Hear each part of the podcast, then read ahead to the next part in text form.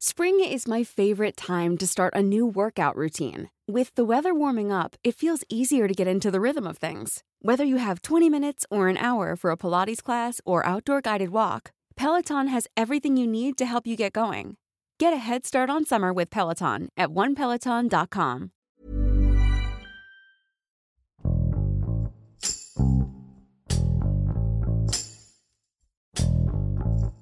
En el Programa de Acción Específico de Prevención y Control del Cáncer 2021-2024, la Secretaría de Salud admite que la atención a pacientes con cáncer tiene un deficiente desempeño dentro del sistema público. A esto se suma la poca capacitación del personal de salud para atender este tipo de enfermedades, causando negligencias que en muchas ocasiones cobran la vida de miles de personas. Este documento se publicó en la plataforma de transparencia en donde la Subsecretaría de Prevención y Promoción de la Salud reconoce los deficientes procesos de atención a personas con cáncer. Dicho informe refiere que de 30 a 50% de los cánceres se pueden evitar con estrategias preventivas, las cuales aún no están establecidas. En este episodio, Nurit Martínez, reportera del Sol de México, explica todos los retos a los que se enfrentan las unidades hospitalarias del país dedicadas a la detección y atención del cáncer así como las respuestas de las autoridades ante las condiciones en las que se proporcionan tratamientos contra esta enfermedad. Con Hiroshi Takahashi, esto es Profundo.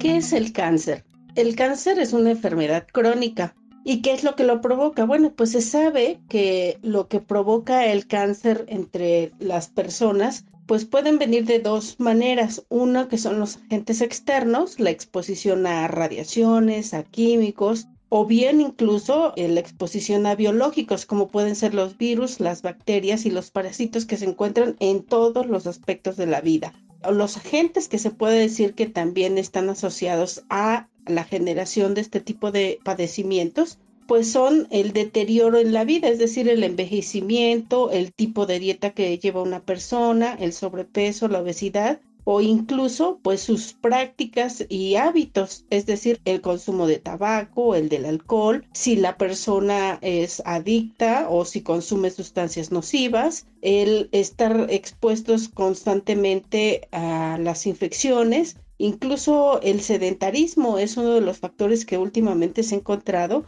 es el que provoca pues la generación de algún tipo de cáncer. ¿Cómo es que se detecta? Bueno, pues la detección se habla de que la mejor manera de atender un cáncer es pues diagnosticarlo de manera oportuna. ¿Y esto qué tiene como consecuencia? Bueno, pues la supervivencia del paciente, que más pronto las personas se liberen de este tipo de enfermedades y adicional a ello, pues entre más temprano se pueda detectar, pues se disminuye no solamente el costo económico, el social, el impacto que tienen las familias, sino también incluso pues llega a disminuir la mortalidad entre quienes padecen este tipo de afecciones. Se dice que el cáncer, en términos generales, pues es una enfermedad crónica, como ya habíamos visto, pero en realidad es una transformación de células normales en tumorales es una de las primeras causas de muerte en el mundo en todos los países y la edad eh, de fallecimiento que se tiene hasta ahora en promedio pues habla de una afección a quienes tienen una edad prematura, es decir, afecta más a quienes tienen entre 30 y 69 años. Dependiendo de la región, dependiendo el país, pues hay quienes mencionan que las mujeres llegan a tener una mayor incidencia que los hombres en el caso de los cánceres que es como lo que ocurre en México. A nivel mundial se habla de que la mitad de los cánceres pueden ser evitables si se pueden mejorar prácticas como esto que acabamos de decir, como el tema de la dieta, la atención al sobrepeso u obesidad, que tanto se ha insistido en la, en la última década, por ejemplo. Tan solo en el año de 2020 se habla que en el mundo 19 millones 292 mil personas tenían algún tipo de cáncer. ¿Cuáles son los que más afectan a los humanos? Bueno, pues son los cáncer de mama, el de pulmón, el colorectal, el de próstata y el de estómago. En ese año se dice que es la más reciente estadística,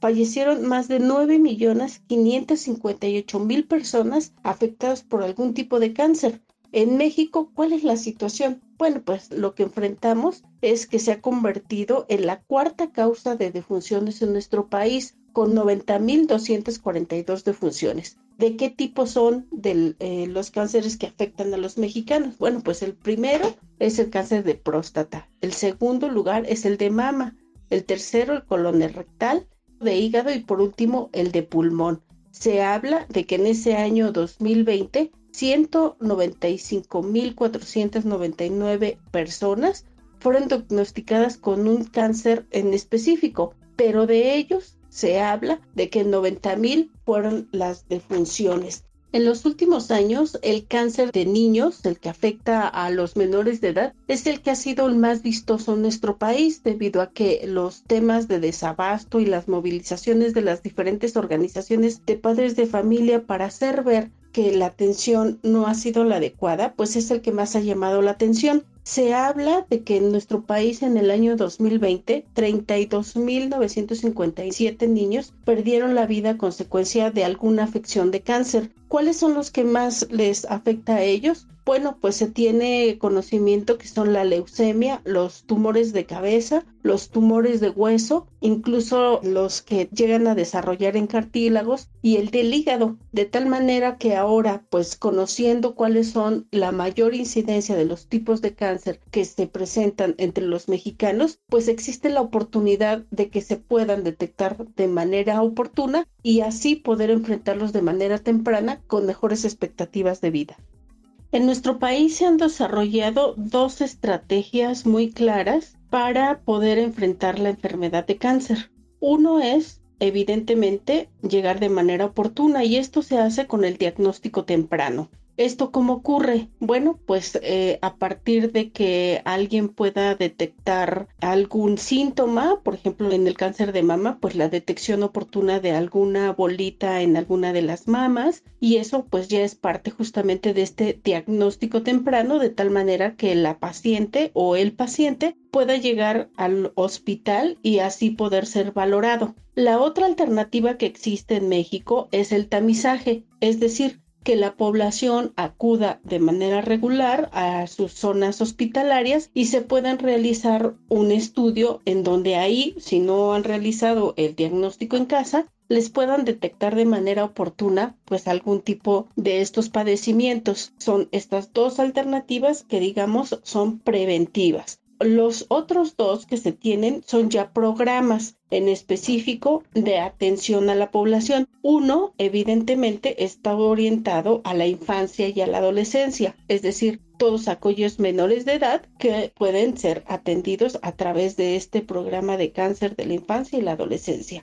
El otro es el programa de prevención y control particularmente del cáncer de la mujer en sus diferentes modalidades, no solamente el cáncer de mama, sino también el cérvico uterino. En términos generales, para la población, el Sistema Nacional de Salud cuenta justamente pues con toda una red hospitalaria en donde pueden funcionar ambas posibilidades, el diagnóstico temprano, el tamizaje o bien la detección a partir de exposiciones, como ya vimos, a químicos. En toda la red nacional de hospitales del país, tanto públicos como privados, existen 54 hospitales que son acreditados ante la Secretaría de Salud con posibilidades de atender el cáncer. Regularmente se ubican en las capitales y en el caso de la Ciudad de México, pues es donde existen el mayor número de opciones y alternativas para la población. Se habla de hasta este momento que tenemos poco más de 10 hospitales dedicados tanto a la prevención como a la atención y el seguimiento de pacientes con cánceres.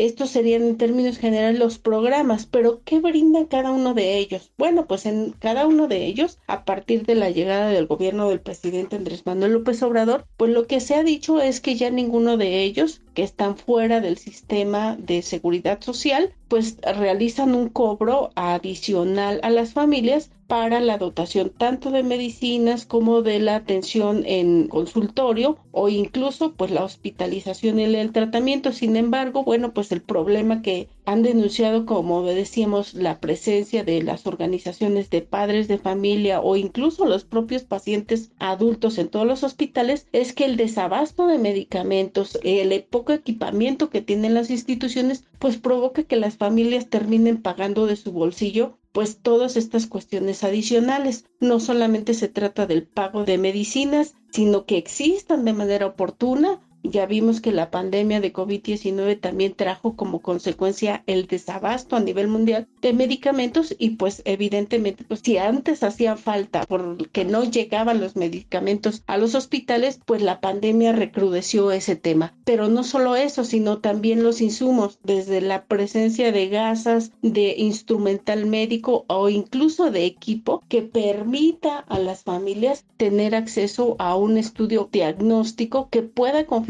lo que ya un médico de manera previa ha ocurrido. Los casos más recientes los hemos visto en el Instituto Nacional de Pediatría, en donde pues ellos mismos como institución han reportado pues que tienen un alto número de pacientes que están en lista de espera para poder ser atendidos. Tan solo en el año 2021, al finalizar el mes de diciembre, pues ellos reportaron que tenían todavía 783 niños en espera de poder ser ingresados a los hospital de armarles un expediente y poderles aplicar los estudios diagnósticos para confirmar eso que un médico anterior en un estado de la República, en el sistema privado o de manera regular, pues querían confirmar este padecimiento.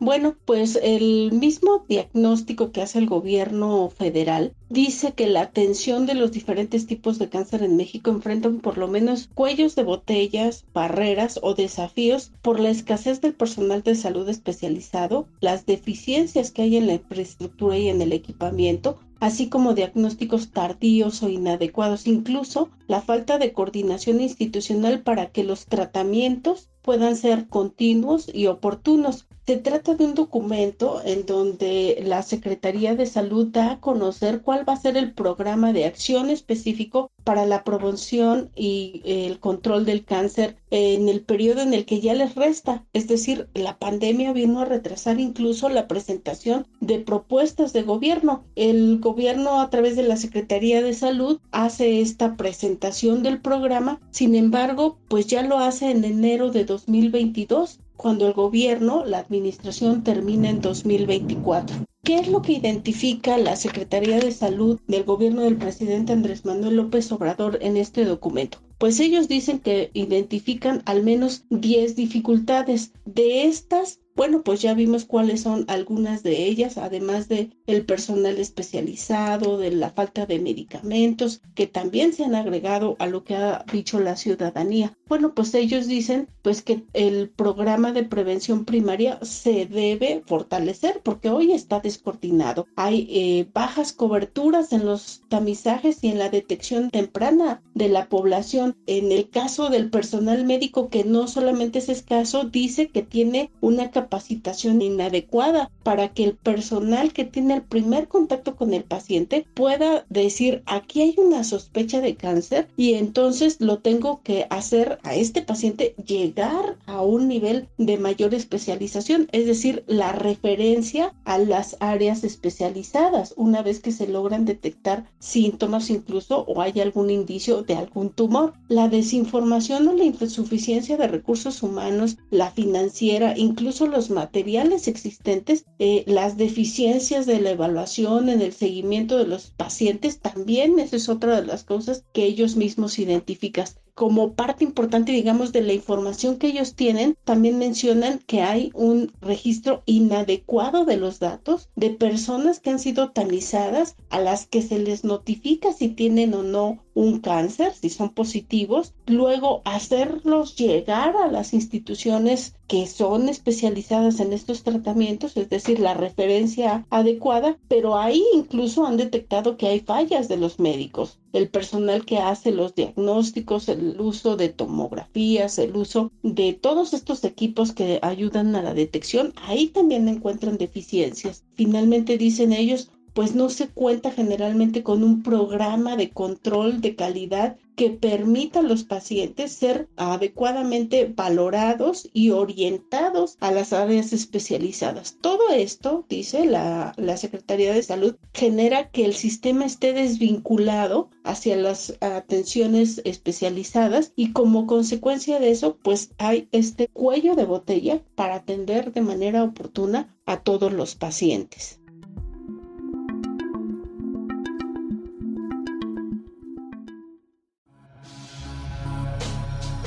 Pero ¿qué ha hecho el gobierno ante esta situación? Bueno, en el caso específico del IMSS, lo que generó estas movilizaciones y estas quejas de manera continua que llegaron a la Comisión de Derechos Humanos, a diferentes instancias de gobierno para denunciar este tipo de cosas, bueno, pues el IMSS generó una mesa de trabajo con la cual se ha podido atender en específico que cuando faltan medicamentos en algún hospital en específico, los papás lo demandan en esa mesa y llegan los medicamentos. En el caso del gobierno federal, bueno, pues las respuestas han sido diferentes, ¿no? En algunos momentos las declaraciones fueron negar el desabasto, calificar a los padres de familia de golpistas, de señalarlos que formaban parte de grupos políticos, Incluso se les acusó de favorecer a otras fuerzas de oposición dentro del gobierno federal. Eh, se les ha mencionado de estas diferentes maneras sin embargo, pues eh, cuando ya se dieron cuenta que en realidad era auténtica la demanda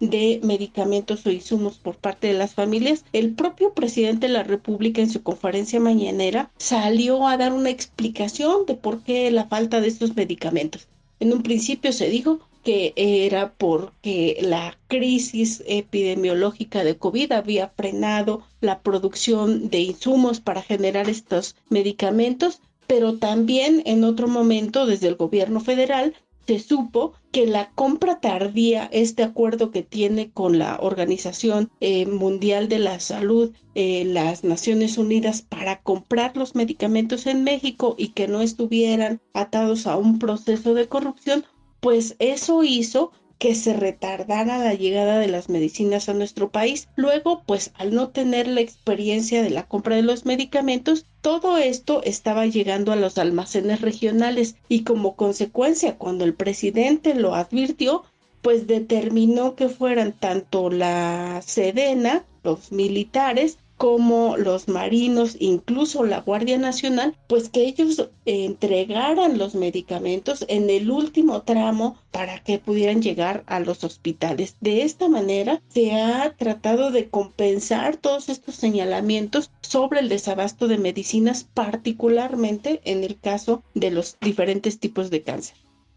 en el Congreso de la Unión, tanto la Cámara de Diputados como en el Senado de la República, se han hecho llamados al gobierno federal pues para que presenten los diagnósticos precisos de qué está ocurriendo en el caso del abasto de medicamentos para niños con cáncer o incluso pues de sobre la actuación de las autoridades. Sin embargo, bueno, pues eh, al tener mayoría eh, morena en la Cámara de Diputados, pues se ha frenado en algún momento la comparecencia del secretario de Salud, Jorge Alcocer, o incluso del subsecretario Hugo López Gatel para dar cuenta sobre estos temas y en lo que ha quedado pues es en la presentación solamente de documentos que especifiquen pues qué es lo que está ocurriendo en términos generales, más bien han sido las organizaciones de la sociedad civil, los diferentes grupos de padres de familias los que han estado insistiendo sobre la necesidad de que el medicamento llegue de manera oportuna y que eh, también la atención se pueda expandir. Lo último que supimos, por ejemplo, es en el caso del programa de atención para mejorar la ampliación de oportunidades para los niños de atención a niños de cáncer, pues ocurrió en el Instituto Nacional de Pediatría que se ubica aquí en la Ciudad de México. Eh, ahí lo que pudimos conocer es que de manera consecutiva durante los últimos tres años el presidente Andrés Manuel López Obrador ha determinado suspender la obra que permitiría ampliar los consultorios de ese instituto para el detectar no solamente el cáncer, sino atenderlo o incluso pues realizar cirugías que permitieran pues intervenir a los niños con algún tipo de tumor eh, cancerígeno. Esto pues no ha ocurrido, son tres años en donde una obra que cuesta 150.8 millones de pesos no se ha podido concretar y lo que ahí dicen las organizaciones de la sociedad civil agrupados por ejemplo en Cero Desabasto es que tampoco el gobierno ha informado a dónde va a dar el recurso que si bien no se ha orientado a este Instituto Nacional de Pediatría pudiera haberse orientado a alguno de las otras 53 unidades especializadas en los estados o bien la necesidad de poder abrir un hospital más, una unidad hospitalaria más con ese recurso en alguna otra de las entidades en donde no existe más allá de un hospital. Por ejemplo, Oaxaca, Guerrero, solamente tienen un solo hospital especializado para la atención de niños y de mujeres, pero se encuentran en la capital y para aquellos que viven en las zonas más apartadas de nuestro país, pues a veces son uno o dos días de camino para llegar ahí y encontrar oportunidad de atención pero no sabemos hasta ahora, dado que el gobierno federal no informa de si no se entregaron esos 150.8 millones de pesos al Instituto Nacional de Pediatría, pues a dónde fueron a parar.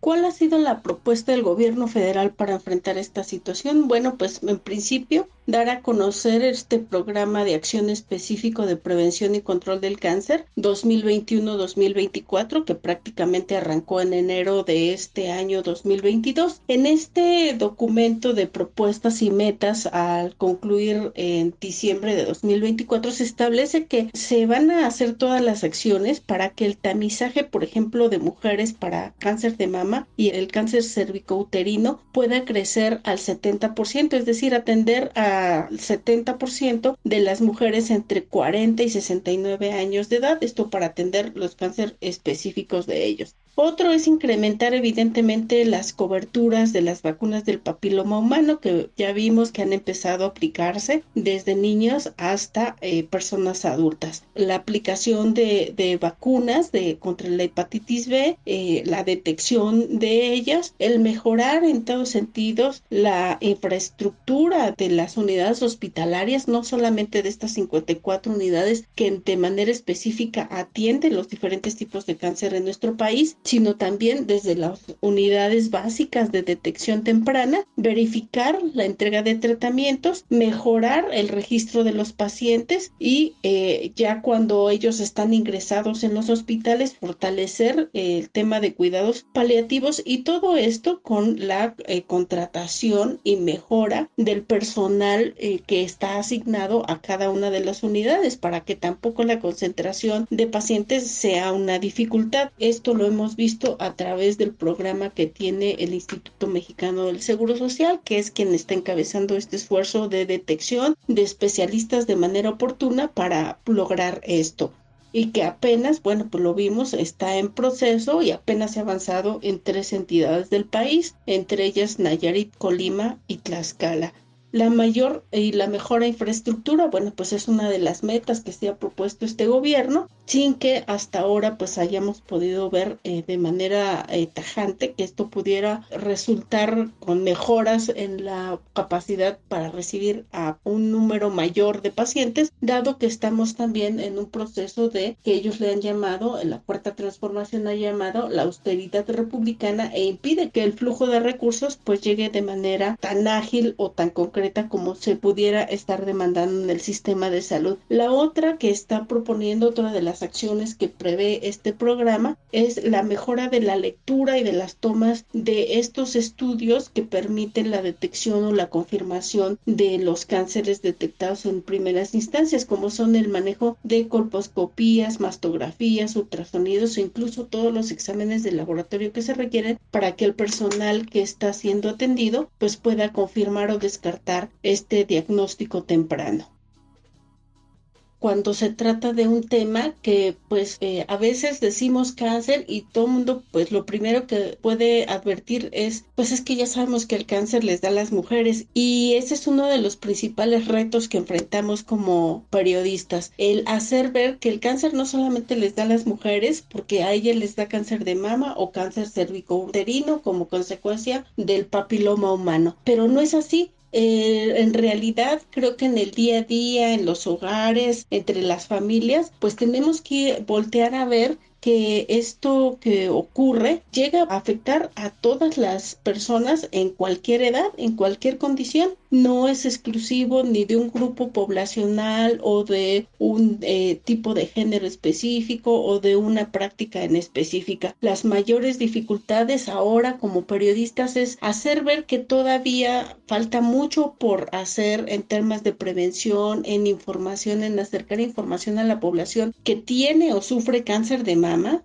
y que no solamente les afecta a las mujeres, sino también el cáncer de mama puede dar a los hombres o bien el que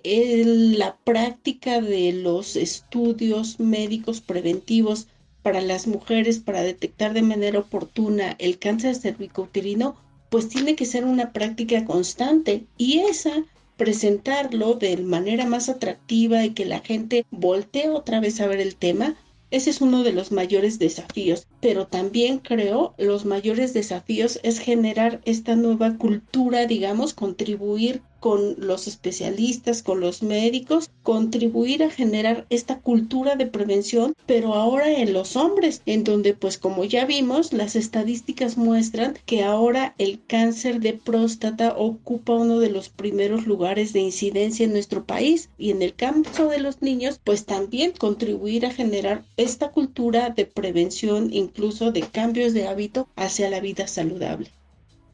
No hay como muchas expectativas como buenas noticias en este tema. Los especialistas han dicho que de continuar las tendencias actuales, este será un grave problema para nuestro país, porque no solo es un tema de donde tendremos a un mayor número de personas afectadas, sino también que podría llegar a colapsar el sistema de salud de cualquier país en el mundo, dado que esta se trata de una de las principales enfermedades que afecta a la humanidad lo que hasta ahora se ha tratado de empezar como a caminar por ahí para tratar de convencer que también podemos pues ser activos en este tema y no solamente esperar una respuesta del sistema de salud, sino que cada uno en lo individual podemos participar de esta mejora es el cambio de hábitos en el estilo de vida hacia mejores opciones o alternativas, esto que se llama ahora el estilo de vida saludable. Digamos que la prevención es la mejor herramienta que hoy tenemos para enfrentar el cáncer y en, el, en lo que corresponde al sistema de salud público de nuestro país, pues eh, uno, hacer énfasis en la necesidad y demandar que el gobierno federal destine cada vez más recursos al sistema de salud, que se haga efectiva la ampliación de los servicios y colaborar para que haya un mayor número de especialistas que puedan atender de manera pública, de manera oportuna a quienes lo están solicitando.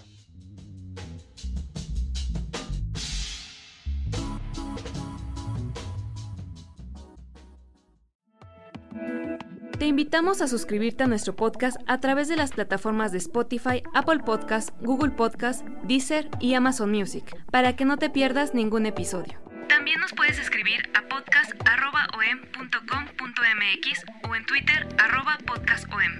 Te recomendamos escuchar Economía Pesada, un podcast donde nuestros mejores reporteros de finanzas explican de manera clara y directa la actualidad económica de México. Hasta la próxima. Esto es Profundo. Un reporte a fondo de la Organización Editorial Mexicana. Normally, being a little extra can be a bit much, but when it comes to healthcare, it pays to be extra And United Healthcare makes it easy with Health Protector Guard fixed indemnity insurance plans. Underwritten by Golden Rule Insurance Company, they supplement your primary plan, helping you manage out of pocket costs without the usual requirements and restrictions like deductibles and enrollment periods. So when it comes to covering your medical bills, you can feel good about being a little extra. Visit uh1.com to find the Health Protector Guard plan for you.